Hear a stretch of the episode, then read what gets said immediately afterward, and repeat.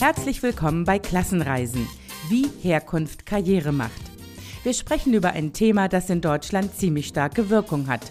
Unser Elternhaus bestimmt ganz maßgeblich, wie unser Bildungsweg verläuft. Dr. Isabel Lisberg-Haag, selbst Akademikerin in erster Generation, spricht in diesem Podcast mit Menschen aus Hochschulen, Unternehmen und Politik darüber, was Herkunft ausmacht und was für mehr Chancengerechtigkeit getan werden sollte.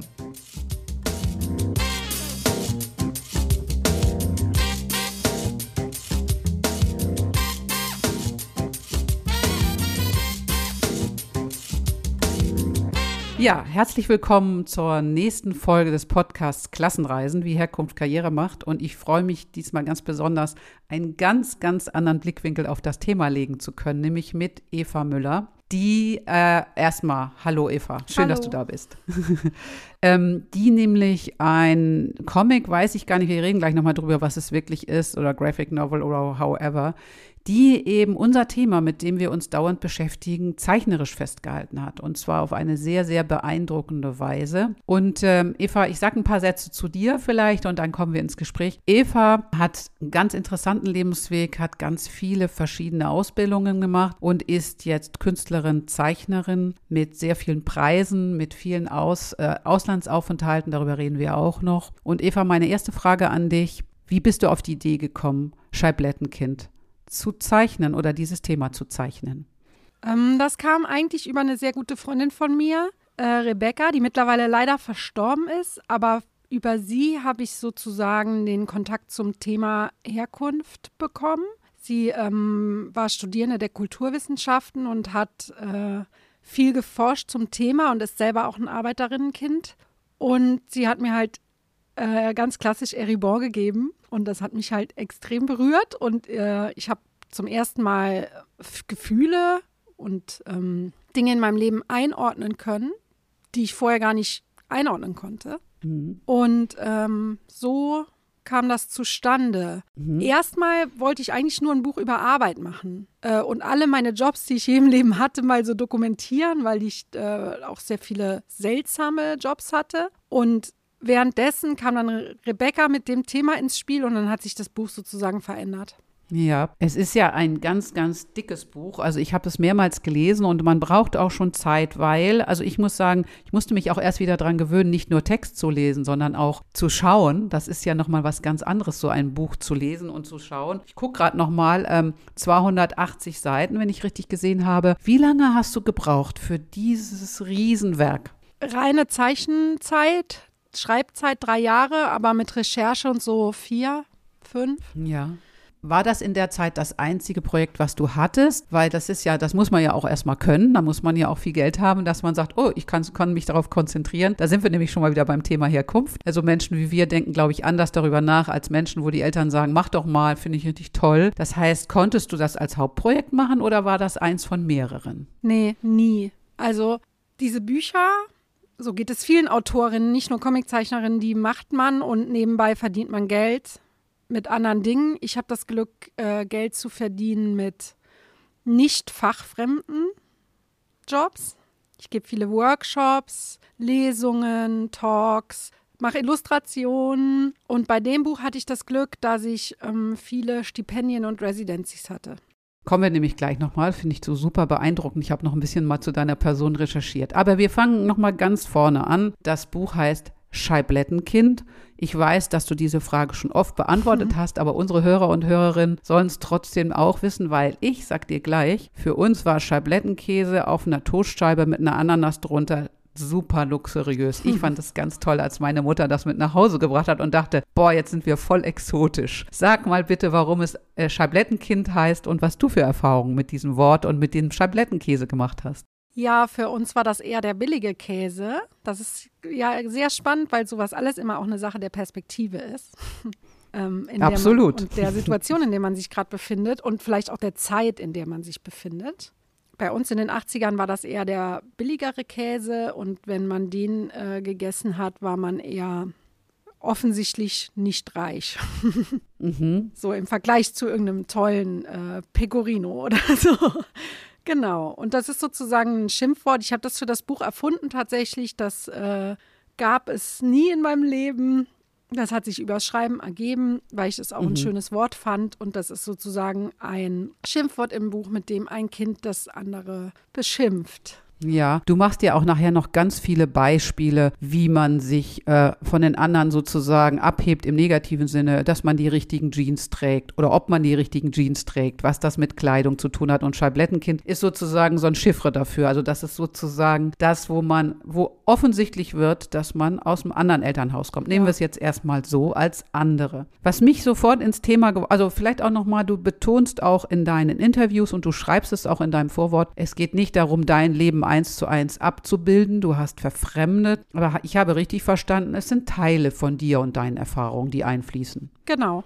Mhm. Und du beginnst das Buch und das hat mich so total reingezogen, obwohl ich noch mal eine andere Generation als du bist, mit einem Gespräch unter, unter jungen Leuten, wo die sich mokieren und meine Eltern und die haben ja wieder diesen Stress und dann beklagen sie sich darüber und so. Und äh, die Hauptperson, sag ich mal so, sitzt dann nebenbei und merkt wieder, hallo, kann ich da was mit anfangen? Bin ich fremd? Und deshalb meine Frage, hört das Fremdsein eigentlich auf?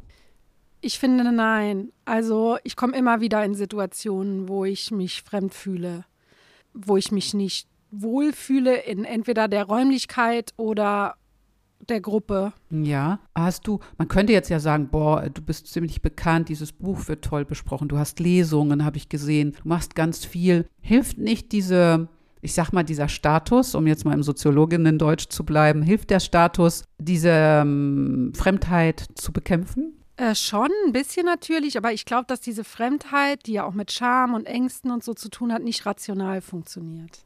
Hm, ja. Sondern dass die eingeschrieben ist. Ja. Auch über Generationen, glaube ich. Also über Generationen in Familien und die so einfach mit irgendwie einem Abschluss oder so äh, rauszuprügeln, funktioniert nicht. Das ist das Beeindruckende. Es ist immer schwierig, im, im jetzt äh, im Podcast über etwas zu sprechen, was man sich anschauen sollte. Aber ich versuche es trotzdem. Ich versuche mal so ein paar Stationen. Also ich muss sagen, mich hat das total emotional mitgenommen, dieses Buch, weil ich ganz viel erkannt habe. Und obwohl wir ganz unterschiedliche Generationen sind, habe ich ganz viel erkannt. Ich glaube, dass die Person aus dem Saarland kommt. Da gibt es so ein paar äh, Erkenner, ähm, Schwenkbraten und Leona. Ich komme aus Schleswig-Holstein.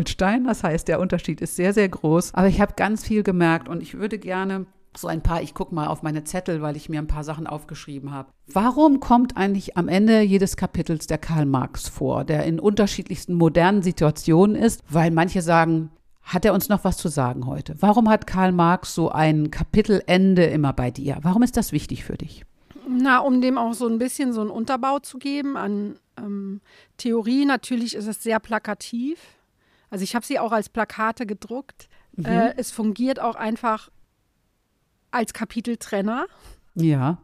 So ganz plakativ, aber trotzdem war mir nochmal so eine Einordnung wichtig. Und ähm, gerade in Zeiten von so Turbokapitalismus und so einem sehr neoliberalen Turn, der doch in Deutschland genommen wurde äh, ab den 80er Jahren, muss man über Marx wieder nachdenken. Marx und dann hast du schon eben Eribon genannt. Also für alle, die noch gar nicht so viel Literatur dazu gelesen haben, Eribon Rückkehr nach Reims gilt so als ein Standardwerk. Es gibt inzwischen viele andere. Und was ich an deinem Buch total interessant finde, ist, dass du nicht nur die Geschichte einer jungen Person, die etwas mit dir zu tun hat, zeigst, sondern du zeigst eigentlich ich finde zwei Sachen. Du zeigst sogar eine Geschichte der Bundesrepublik oder eine Geschichte der heutigen BRD und du zeigst eine Generationengeschichte. Und da würde ich gerne nochmal mit dir drüber reden. Mhm. Das finde ich das Berührende, dass nicht nur dein Lebensweg oder der Lebensweg dieser Person, die ein bisschen was mit dir zu tun hat, sondern du zeigst, was du eben sagst, was über Generationen eingeschrieben ist. Kannst du was dazu sagen? Wie bist du da rangegangen? Weil äh, wir lernen die Großeltern äh, deiner Protagonistin kennen. Wir lernen die Eltern kennen, unter welchen Bedingungen die aufgewachsen sind. Wie bist du dazu gekommen? Das ist ja nochmal so ein viel tieferes Eintauchen in dieses Thema, finde ich.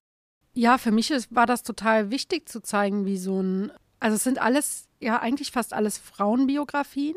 Äh, es war mir total wichtig, so eine Linie an Frauen in der Familie zu zeigen, die nicht bürgerlich sind, sondern in einer Arbeiterinnen- und Bauernfamilie vorkommen, äh, weil es über diese Person kaum Literatur gibt in Deutschland. Das wird kaum beschrieben.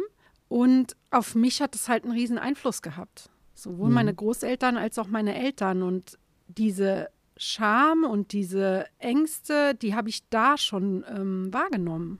Mhm. In den zurückliegenden Generationen. Und deswegen war es mir super wichtig, die auch abzubilden. Also was mich total umgehauen hat, ich bin eine Historikerin auch und du schreibst von deinen beiden Großmüttern und die eine Großmutter mh, mm, lässt sich die Zähne ziehen, als mhm. sie, ich glaube 15 oder 16 ist, als Dienstmädchen. Was das bedeutet für ein Leben, finde ich unglaublich. Also, dass du das so aufnimmst und auch nebenbei mal eben dadurch klar machst, was bedeutete das als Dienstmädchen bei reichen Menschen zu sein. Das fand ich, ja, das fand ich super emotional auch, muss ich sagen. Ja, und es ist auch was, was mir sehr kleben geblieben ist. Also auch dieses Gebiss und dass das schon so lange ist und dass das auch immer ein Thema war, weil das bleibt ja, wie du sagst, das bleibt ja das Leben lang einfach, die sind halt weg. Ja. Die sind halt weg. Die, die kommen, die wachsen nicht neu, die kommen nicht wieder. Und wenn die in so einem, sozusagen in dem Buch ist es ja so, dass sie so durch ein Arbeitsverhältnis dazu gebracht wurde, da auch nochmal zu zeigen, wie so Machtverhältnisse wirken, dass die Spuren einfach bleiben. Also die Spuren und in diesem Fall wirklich auch sichtbar am Körper. Ne? Man, genau. Man spricht ja sonst von eingeschriebenen Spuren. Das klingt für manche Menschen merkwürdig und sagen, woran sehe ich das denn? Und bei deiner Großmutter sieht man Frau es tatsächlich oder hat es gesehen. Das fand ich, das fand ich sehr, sehr kraftvoll und, und sehr, sehr emotional, muss ich sagen. Ja, und, und man sieht ja, oh, Entschuldigung, man nee, sieht gut. ja ähm, Arbeit oft an Körpern. Also ich finde gerade das Körperliche auch einen wichtigen Punkt. Und ich habe das ja auch nochmal in einem späteren Kapitel in der Arbeit in der Fabrik aufgegriffen, wo es auch sehr ähm, körperlich wird durch Langeweile.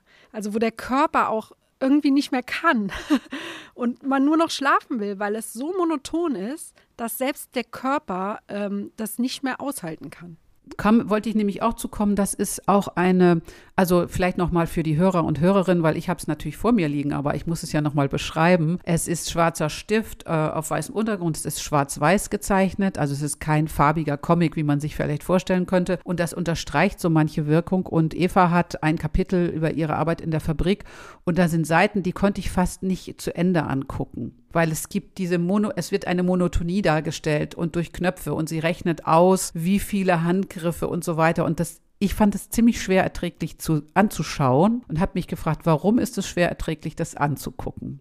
Hast du eine Antwort? Ja, ich habe es äh, bewusst genutzt, also die, die Monotonie bewusst genutzt, um das Gefühl zu vermitteln, wie es sich anfühlt, an so einer Maschine zu stehen, Tag ein, Tag aus. Mhm.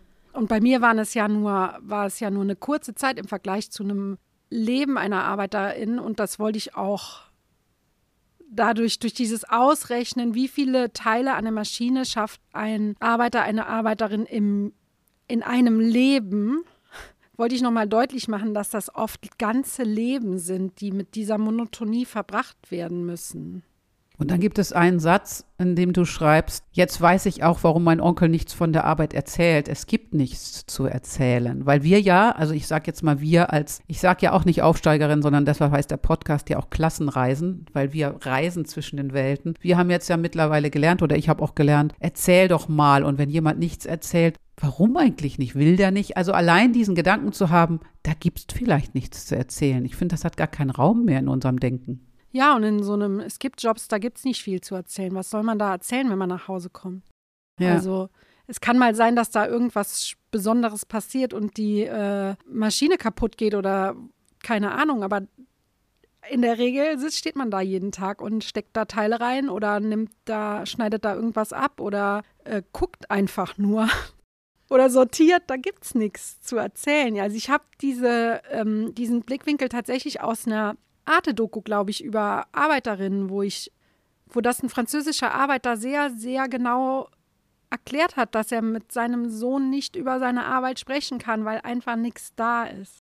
Ja, und das ist, kommt im Bewusstsein, glaube ich, gar nicht mehr so vor von vielen Menschen, dass das sowas, dass sowas viel, den, das Leben vieler Menschen bestimmt. Ähm, ich habe hab so ganz, ganz viele Sachen. Ich sagte schon, äh, dass du einfach eine Geschichte der Bundesrepublik schreibst und eine Geschichte von Generationen, die aber oft unsichtbar ist. Und äh, eine Sache ist mir aufgefallen. Diese junge Frau geht so durch ihr Leben und findet erst nach vielen Kurven ihren Weg. Aber sie hat eine Tendenz, sie fühlt sich immer wohl bei Menschen, die nicht konform sind. Sind es Punks? Ist es ein Junge aus einer angeblichen Zigeunersiedlung? Warum fühlt sich die Hauptdarstellerin, nenne ich es jetzt mal so, immer wohl mit den anderen? Hm, ich habe mich das auch viel gefragt, warum zum Beispiel jetzt, um wieder auf Eribor zurückzukommen, oder Edouard Louis, das sind äh, ja beides so Standardwerke über Herkunft, die haben ja eher so angestrebt, in die höhere Klasse aufzusteigen und sozusagen selbst darin aufzugehen. Und ich habe immer das Gegenteil so ein bisschen gesucht auch. Ja. Und warum, die Frage habe ich noch nicht mir beantworten können. Wo ich mir aber sicher bin, ist der Aspekt von Punk, mhm. der ja sozusagen, der im Buch ja sehr genau beschrieben ist, dass das die Bewegung ist, der die Person und auch ich in meinem Leben mich angeschlossen habe. Und da war mir einfach wichtig, dass man dilettantisch sein kann ah, und trotzdem okay. Anerkennung findet. Und da habe ich mich, glaube ich, immer wohler gefühlt, weil es, weil ich nichts beweisen musste. Mhm. Und dieses weil ständige Beweisen, das macht müde. Ja. Und das ist ein Modus, in dem sich Leute befinden, die sozusagen plötzlich in Sphären eintauchen, die sie nicht gewohnt sind. Dass man in einem ständigen Modus ist, performen zu müssen. So bei mir ist es zumindest so. Ich bin ständig am Performen, wenn ich in so einer Situation bin und mich am mh, mm, Beobachten und am Versuchen, alles im Griff zu haben. Und im Punk war das nicht so. Ja, interessant. Ja, es geht mir eigentlich auch so, wenn, du, wenn ich ganz ehrlich bin. Natürlich versuche ich überall perfekt zu performen und die Regeln zu, zu be befolgen und das macht müde. Ja. Und der Punk ist unperfekt, aber in seiner Unperfektheit auch wieder Style gewesen genau. so, ne? Und dann hast du aber auch einen Freund oder die Hauptperson hat einen Freund auch aus einer Siedlung, die die Eltern ablehnen sozusagen. Und das ist ja auch ein Phänomen, wenn wir über die Solidarität von Menschen reden, die an den Randbereichen der Gesellschaft leben, sage ich jetzt mal, oder die eben wenig verdienen. Es gibt nicht viel Solidarität, weil wir immer jemanden finden, finden, den wir noch schlechter finden als uns selbst. Das habe ich daraus gelesen. Ja, ja, ich glaube, es ist, ich, ich wollte das auch nicht so unbedingt jetzt als ähm, individuelle Unsolidarität darstellen, sondern eher als so ein gesellschaftliches Problem, dass halt einfach generell auch politisch wenig Solidarität da ist. Und dass das halt zu so einem Klima führt, das natürlich mh, mm, dann nach unten treten einfach macht. Ja. Also ja, es wird gezüchtet sozusagen genau. und vorgelebt, ja. Genau. Äh, und das ist natürlich auch wieder so eine Vision von Menschen, denen es ziemlich gut geht, die sagen, warum schließen sich die anderen alle nicht zusammen, ohne die zu kennen? Also es ist auch wieder so, ein, so eine Erzählung zu sagen, dann sollen die doch gemeinsam versuchen, was zu bekämpfen, äh, zu erkämpfen. Und das finde ich auch, ist auch so, hat auch etwas von dieser Arroganz von Menschen, die gar nicht wissen, wie andere leben. Also ja. das ist, macht mich inzwischen auch ein bisschen sauer, solche Sprüche. Ja, und es gibt ja auch da nochmal große Unterschiede. Also das Milieu, das ich beschreibe, ist ja ein ganz anderes als jetzt. Also Marx hat das, glaube ich, Lumpenproletariat genannt. Nochmal sozusagen eine Stufe unter der Arbeiterinnenklasse. Ich beschreibe ja eher, wie, wie, wie soll man das nennen, das Milieu? Mir fällt jetzt der passende Begriff nicht ein, aber so ein. Ähm Welches meinst du, das deiner Eltern oder ja, das, das der meiner anderen? Eltern. Puh, ja, also es ist die, das ist interessant, wenn ich da kurz einhaken darf, dann kommen wir vielleicht auf so eine Beschreibung, weil du, ähm, das hatte ich eben noch nicht gesagt, ähm, also dieses Buch hat so tausend Themen, aber ähm, dass die Eltern alles dafür geben, ein Haus zu haben. Alles, alles. Genau. Weil das ein Symbol ist des Aufstiegs, des Sozialen. So habe ich es verstanden, oder? Ja, und es gehört da einfach dazu. Also ja. man hat ein Haus, man baut das selber, man macht sich die Mühe, das ist ein Unterschied dazu, ein riesiges Elternhaus zu erben. Äh, es ist aber auch nochmal ein Unterschied zu, in einer runtergekommenen Sozialwohnung zu wohnen. Das wollte genau. ich damit sagen. Also es, ist, ja. es gibt da selbst in den Milieus nochmal starke Differenzierungen. Genau, das ist so in between, würde ich auch sagen. Das ist sozusagen wahrscheinlich, wenn wir jetzt mal ganz soziologisch, da gibt es ja auch unterschiedliche Schichten, Milieus und was auch immer. Untere Mittelschicht ist es vielleicht noch nicht, um es mal zu sagen, was ist so dazwischen? Und es ist der Wunsch genau. zu sagen, wir wohnen nicht zur Miete. Wir haben ein bisschen was Besseres. So habe ich es verstanden. Ja. Und die Opfer waren aber enorm, die, da, die die Eltern bringen. Ja, klar. Ich glaube, das ist bei den meisten Leuten, die so kleine Häuschen irgendwo in irgendwelchen abseitigen Gebieten von Deutschland auf dem Land haben. So. Ja. Ja, ähm, und ich fand es äh, zum Beispiel super krass, im Saarland die Häuser zu sehen, wo ich herkomme, ein klassisches Arbeiterin, äh, eine klassische Arbeiterinnengegend in Deutschland und dann nach Bayern zum Schliersee zu fahren und die Einfamilienhäuser dort zu sehen, wo eigentlich 30 Leute drin wohnen können. Ja, und der Platz, ne? Diese Ja. riesen Gärten, diese Ja. riesen Grundstücke, wo ich immer denke, was macht ihr damit? Ja, das Ja. finde ich auch immer, das fällt mir eigentlich auch immer auf. Das stimmt. Ja, und im Saarland sind das alles so kleine quadratische Schachteln, die eng stehen auch. Das ist, also es gibt so viele Aspekte, aber ähm, das mit dem, mit dem Haus als, als Familienaufgabe sozusagen, was das alles für Opfer macht. Du zeigst auch Frauenbiografien, auch deine Mutter, als es darum geht, äh, Schwangerschaften zu verhindern und was das bedeutet, als, als, als Frau, äh, als junge Frau schwanger zu werden. Aber ich würde jetzt gerne nochmal, vielleicht kommen wir gleich auf noch ein paar andere Aspekte. Natürlich muss ich auf die Schlange kommen, die du zeichnest. Und ich habe es eben nochmal durchgeguckt und was mir aufgefallen ist, die Schlange, die schnürt die Person ein, die kommt aus dem Hals, die vervielfältigt sich. Ähm, am eindrücklichsten finde ich, wenn sie die Person einschnürt, wenn sie sich um sie wickelt. Äh, das finde ich äh, sehr ausdrucksvoll. Das heißt, erklär unseren Hörerinnen, warum gibt es diese Schlange und in welchen Situationen tritt sie auf? Also die Schlange steht sozusagen für die Scham und die Angst. Und ähm, die ist entstanden, weil ich in Japan in einer Künstlerresidency war. Und dort gibt es sogenannte Yokai, also Monster, die für, diese oft, sind oft in Tierform und die stehen für Gefühle. Und die sind so ein bisschen, das ist jetzt keine Hochkultur. Das ist eher so eine Popkultur, auch nicht richtig, weil sie alt sind, aber es ist eher so was, mh, was man so ein bisschen belächelt.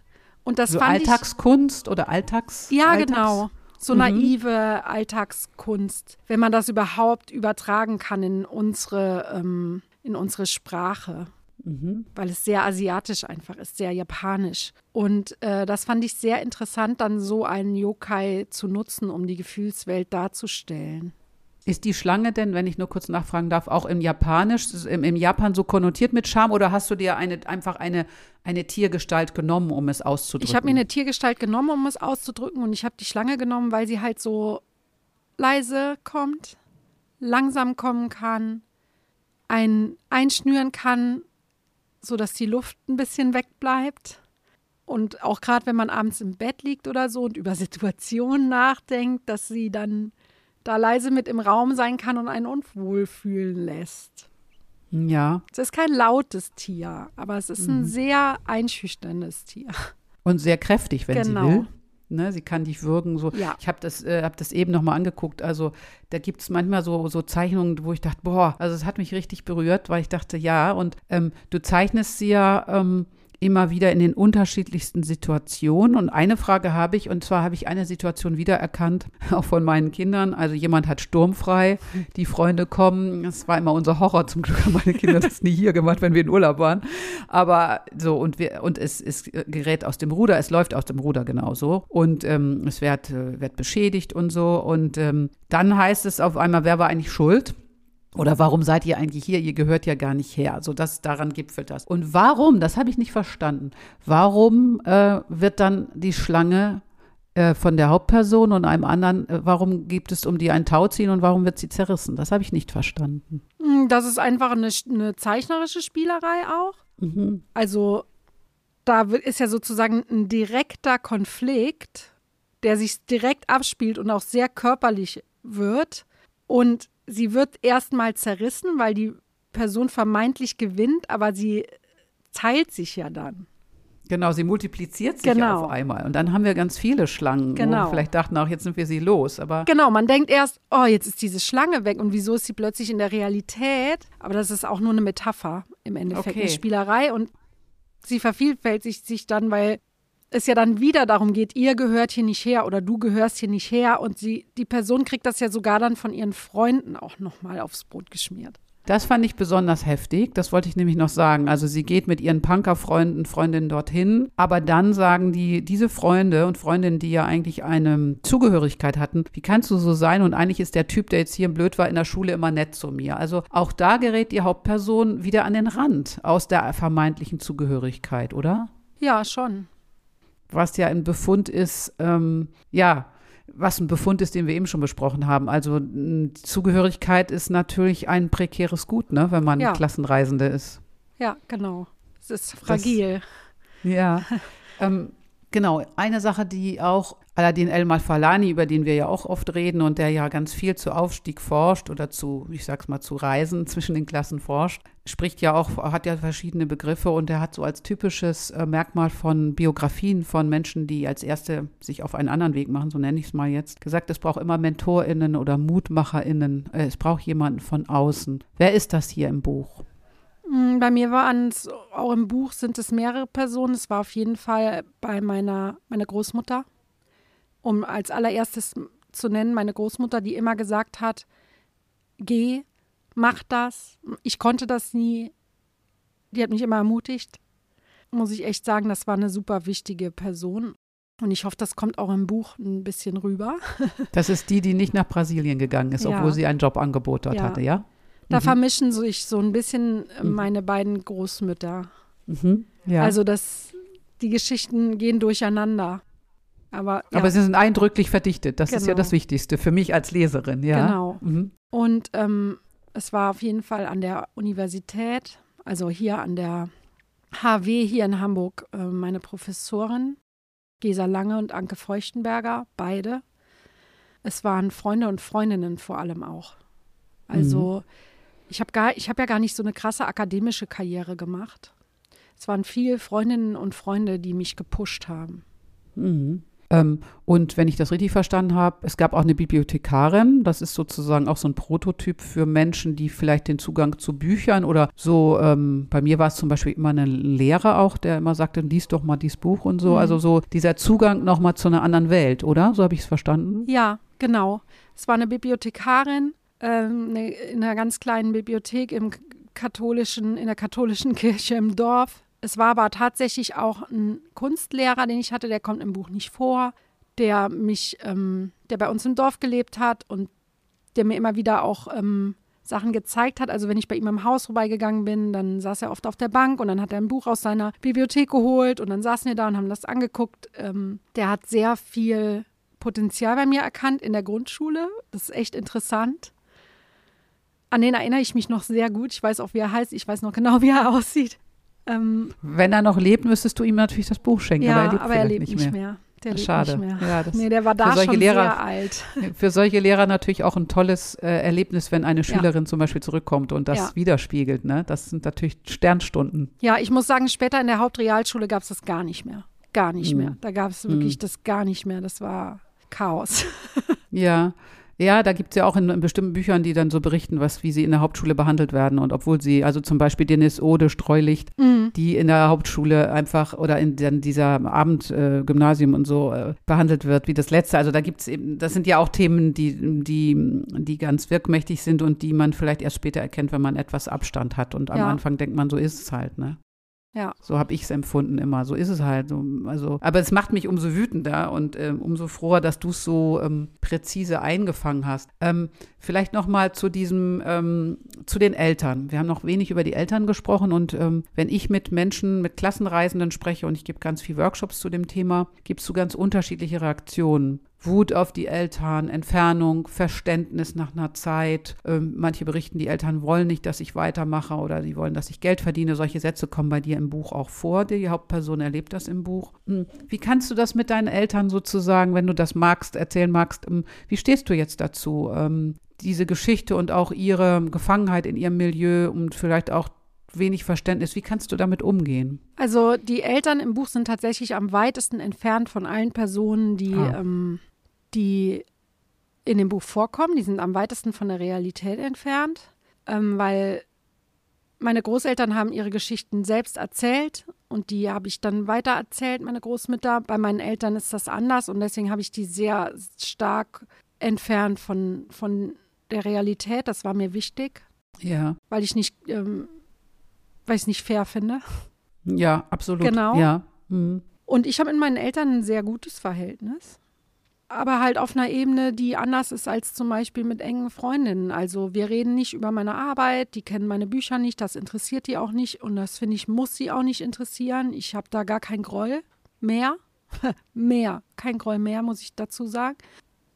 Ich habe äh, früher oft wirklich wütend, meine Eltern auch mit äh, Literatur, die ich gelesen habe, genervt und irgendwie meine Überlegenheit auch so ein bisschen aufs Brot geschmiert und war irgendwie sehr genervt davon, wie wenig kulturell gebildet äh, die beiden sind und das habe ich mittlerweile gar nicht mehr.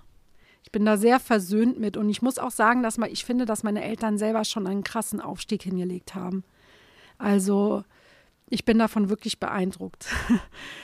Ich glaube, das kann man auch besser machen, wenn man sich, äh, wenn man etwas älter ist oder wenn man auch wie du jetzt selbst Familie vielleicht hat. Also ja. Also man, der, die Perspektive verändert mhm. sich ja auf die Eltern. Man, ja. Also meine Kinder sind schon erwachsen. Ähm, man begreift das erste Mal, was es heißt, Eltern zu ja. sein. Das kann man niemandem erklären. Ich finde, das hat mein Blick auch nochmal auf, auf meinen Elternhaus total verändert, welche Kraft man braucht, äh, um Kinder äh, großzuziehen und unter schwierigen Bedingungen. Ähm, mir fällt das ein, was du sagst. Ich hatte mal, ich habe ja äh, promoviert in Geschichte und das war sehr schwierig für meine Mutter. Mein Vater lebt schon lange nicht mehr. Und ich habe ihr irgendwann mal vorgeworfen, du hast nie gefragt, was ich in meiner Dissertation mache. Mhm. Und ihre Antwort war, ich hatte Angst, eine dumme Frage zu stellen das hat mich umgeworfen. Daran hatte ich natürlich niemals gedacht. Ich ja. dachte, sie interessiert sich nicht, finde es scheiße und so. Diese Scham, weil du das Wort gesagt hast, wollte ich es nochmal aufnehmen, die auch auf der Seite ist oder die Unsicherheit, das habe ich als Kind natürlich nie gedacht, weil es ja meine Mutter ist.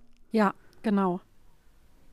Das ist was, was man dann später wirklich wahrnimmt und ähm, was auch bei mir fast schon Schmerz auslöst. Ja, ähm, genau. Ähm, und ein großes Verständnis auch und auch ganz viel Mitgefühl. Ja, und vielleicht nochmal um so einzubiegen, also wie gesagt, es gibt noch ganz viele Aspekte, aber ich muss allen Hörern sagen, man muss das Buch einfach lesen, weil wir können, ich kann das gar nicht beschreiben, es gibt so viele Seiten, die einen total fesseln und auch emotional sehr, sehr, sehr berühren. Aber nochmal um einzubiegen in so eine Art Schlussgrade. Wir haben gerade schon über unsere Eltern gesprochen und um das Verständnis. Und deshalb nochmal, hast du eine Idee oder ist, wie ist deine, deine Sicht darauf? Was geben uns unsere Eltern durch ihren Weg und durch diesen Weg mit großen Einschränkungen oft? Was geben die uns mit als Stärke oder als Eigenschaften? Ich finde nämlich, dass immer nur defizitorientiert geredet mhm. wird über unsere Lebenswege. Was geben die uns mit? Hast du da eine Idee oder wie würdest du es für dich äh, definieren? Ja, mir ist das sehr wichtig, da auch äh, ganz viel Positives drin rauszukehren, weil sowas wie man baut ein Haus gemeinsam mit ganz vielen Menschen führt einfach dazu, dass man krasse Community, ein krasses Community-Verständnis hat. Auch so familiär, dass diese man hilft sich gegenseitig aus und man ist füreinander da und da ist auch nichts dran zu rütteln. Das war bei uns einfach total stark, weil es einfach auch notwendig war. Wie wer passt jetzt auf die Kinder auf, wenn ich arbeiten muss? Da gibt es einfach ein Netzwerk oder da gab es einfach ein Netzwerk. Da gab es ja noch keine Kita und gar nichts, als ich klein war. Und das habe ich ganz doll mitgenommen. So Community und Selbstorganisation und Unabhängigkeit dadurch auch. Mhm. Das äh, wurde mir auf jeden Fall mitgegeben. Und was mir auch mitgegeben wurde, ist ein großer, großer Kampfgeist. Mhm ich meine, das ist auch alles immer sehr individuell. Andere Leute erzählen das ganz anders.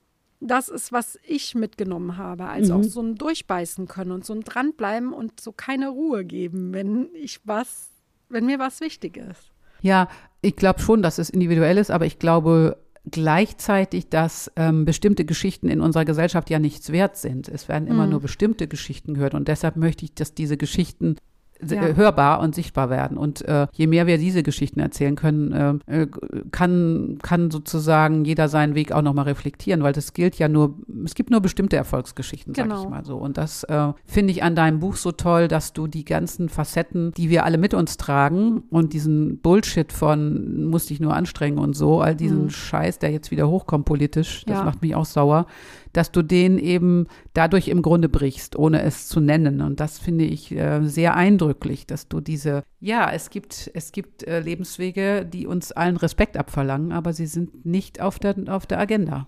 So genau. ich es gerade.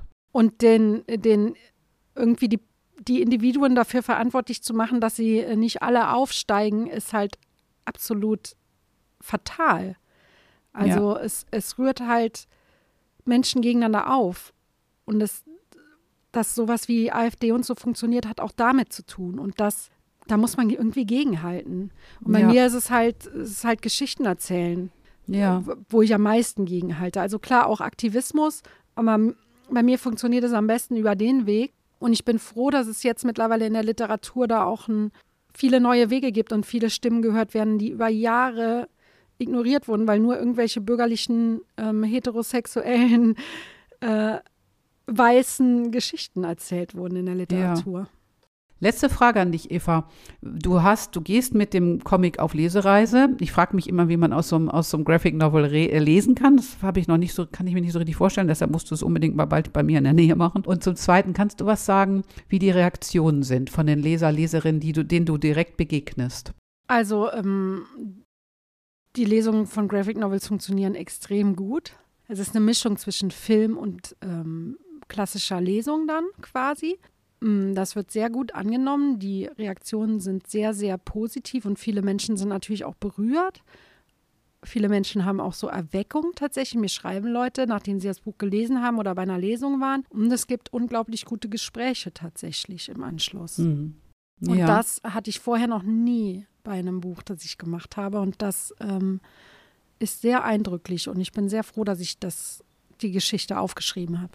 Das heißt, du zeigst auch ähm, bei der Lesung, nur damit wir es uns vorstellen können, du zeigst dann auch Bilder aus, der, ja. aus, der, aus dem Buch, damit auch gleichzeitig der visuelle Eindruck. Ohne geht ja nicht. Also nee, das ja, meinte ich, ja. Mhm. Es ist ja sozusagen, ähm, ich würde sagen, so ein Comic oder eine Graphic Novel ist zweisprachig. Die eine Sprachebene ist die Bildsprache und die andere Sprachebene ist der Text. Und man braucht beides, um äh, das Buch zu verstehen. Ja. Es gibt ja viele Seiten, die haben gar keinen Text oder viel Text und schnelle Bilder und so. Also ist, der Rhythmus ist wichtig und die, die Bilder die müssen dabei sein. Und ich habe ja. auch Sound mit bei den Lesungen dabei und bestimme den Rhythmus ja dadurch selbst plötzlich. Man als lesende Person äh, blättert man ja selber um und liest in der Geschwindigkeit. Ich gebe den Rhythmus vor und klicke auch die Bilder weiter und dadurch äh, hat das so was Filmhaftes fast schon. Ah, okay, ja. Und ähm, gibt es eigentlich, du hast ja den Überblick ähm, auf, dem, auf dem Comic Graphic Novel äh, Markt, bist du die Erste, die dieses Thema aufmacht? Ähm, nee. Also in, vielleicht im deutschsprachigen Raum, aber sonst nein. Also in Frankreich okay. gibt es Arbeiten dazu. Es gibt äh, von Daria Bogdanska ähm, von unten heißt das Buch. Das ist auch ins Deutsche übersetzt. Sie ist von Polen nach Schweden migriert und ähm, beschreibt okay. da ihre Jobs und äh, Gewerkschaft. Und es ist jetzt nicht so, dass sie Familie beschreibt, aber ihre aktuelle Situation und okay. die äh, aus ihrer Herkunft ableitet. Aber Beispiel. in Deutschland, glaube ich, schon ist es, ähm, das Thema hat, gewinnt jetzt ja so ein bisschen an Fahrt insgesamt. Genau. Aber ne, das siehst du ja überall. Mhm. Aber ich habe das, ich habe noch mal so ein bisschen recherchiert vor unserem Gespräch, habe ich jetzt, es gibt Romane und alles, aber in dieser ja. Form in dieser du, glaube ich, in Deutschland. Nicht, nee. Ja. Umso besser erstmal, also dass du überhaupt dieses Thema äh, aufmachen konntest und ja. mal schauen, was da, was daraus weiterkommt an, von anderen Dingen jetzt. Ja, ne? als ich damit angefangen habe, war das noch gar kein Trendthema. Mhm. Also da habe ich echt so ein bisschen auch einen Nerv getroffen dann. Ja, toll. Ja, also ich kann nur allen Hörern und Hörerinnen empfehlen, äh, dieses Buch anzugucken. Es hat sehr viele Ebenen, es berührt total viele Aspekte und es ist ähm, ja dadurch nochmal besonders eindrücklich, ist nochmal etwas anderes als in Anführungsstrichen, sage ich mal, nur Literatur zu lesen, was auch toll ist. Aber dieses hat nochmal einen anderen Impact, um jetzt mal so ganz modern zu sein. Und äh, deshalb, Eva, ich freue mich wirklich, dass du dabei warst und ich bin gespannt, was wir für Reaktionen auf den Podcast äh, bekommen und äh, hoffe demnächst demnächst mal eine Lesung mit dir in der Nähe hier erleben zu können. Vielen Dank. Ja, danke dir auch. Es war sehr schön, dass ich dabei sein darf.